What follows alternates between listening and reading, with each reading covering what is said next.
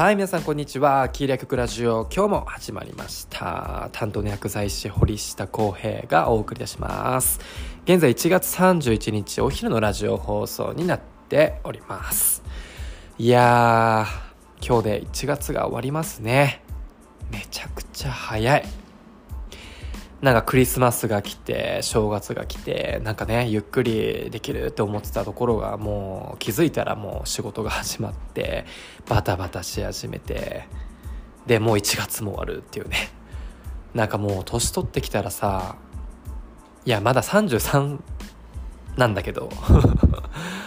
まあでもなんかこう一歳一歳こうね年を重ねていく上でなんか時間が過ぎるのがとにかく早いですよね。で、まあ、明日から2月っていうことで、えーまあ、少しずつ、まあ、まだまだ寒いとは思うんですけれどもねもう少ししたらなんかもう春が見えてくるっていうね。まあなんか少しずつ暖かくなってきてくれたら嬉しいですよね。もう冬寒いのね本当に嫌ですもんね。なんかこう寒くてさ外に出るとこう体が震えたりするじゃん。で震えてしまってなんか肩がこう変な力が入ってなんか別に運動してないんだけどなんかこう肩周りとかがこすごく凝ったりとかなんか筋肉痛が起きるみたいな。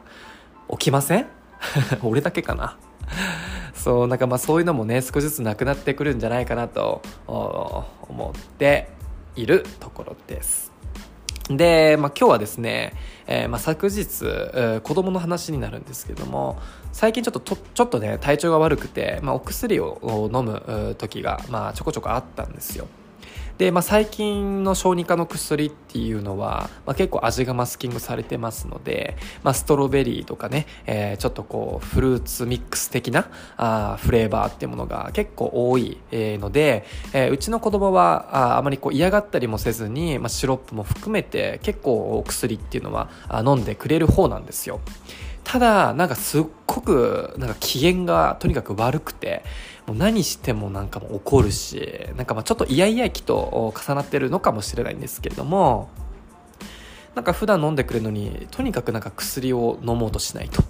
で結構飲ませる上でこう結構工夫したりとかもするんですけどもそれでもダメで、えーでなんかもうねそういう時に限ってなんか親はちょっとで早く出かけないといけないと。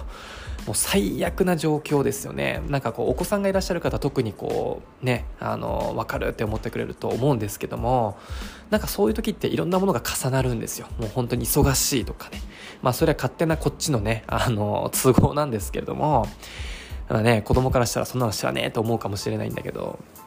そうでとにかく薬飲んでくれなくてじゃあどうしようかなってコップにね入ったあの、まあ、ちょっとこうヨーグルト風味でこうちょっとこう味をマスキングさせて、えー飲みやすくしたお薬を全然一口も飲んでくれないと。どうしようかなって思ったところに、えーちょうど引き出しにですねストローがあったんですよ。でふと思ってそのストローを、まあ、そのコップに刺したんですよ。そしたらなんとですねジュースジュースっつってごくごくごくごく全部飲み干したんですよ。でびっくりですよね。なんかこう中身も特にこう同じだしただストローがあるとないでやっぱり子供から見る世界って大きく変わるんだなっていうのをやっぱり思いました。でこれって、えーなんだろうなこう自分のこう日常でも置き換えることができると思っていて、えーちょっとこう同じものでもちょっと見方を変えると全然違うものに生まれ変わったりとか違う世界がまた見始めるっていうのってやっぱりこう僕らにとっても結構あると思っているんですよね。なのでなんか昨日そういう子供のそういうこうストローがあるとないっていうだけのそういうこう、えー場面ですね、えー見てなんかこう子供を通して、えーなんかこうああなるほどねっていうのをなんかこう自分の中で、え非常にこう感じることがあったっていうね。めっちゃ感受性豊かな人みたいですよね。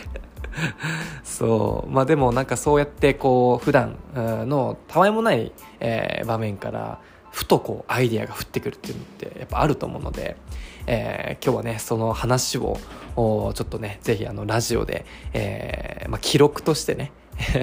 あの皆さんにもちょっとシェアしておこうかなと思いました。ということで、えー、今日はちょっとねあもうあまり、どうでもいい話だったかもしれませんがあまあちょっとこうね見る世界がこう一つの工夫によって変わるっていうことで、えー、今日は終わりたいと思います。ということで今日も一日頑張っていきましょう。バイバイ。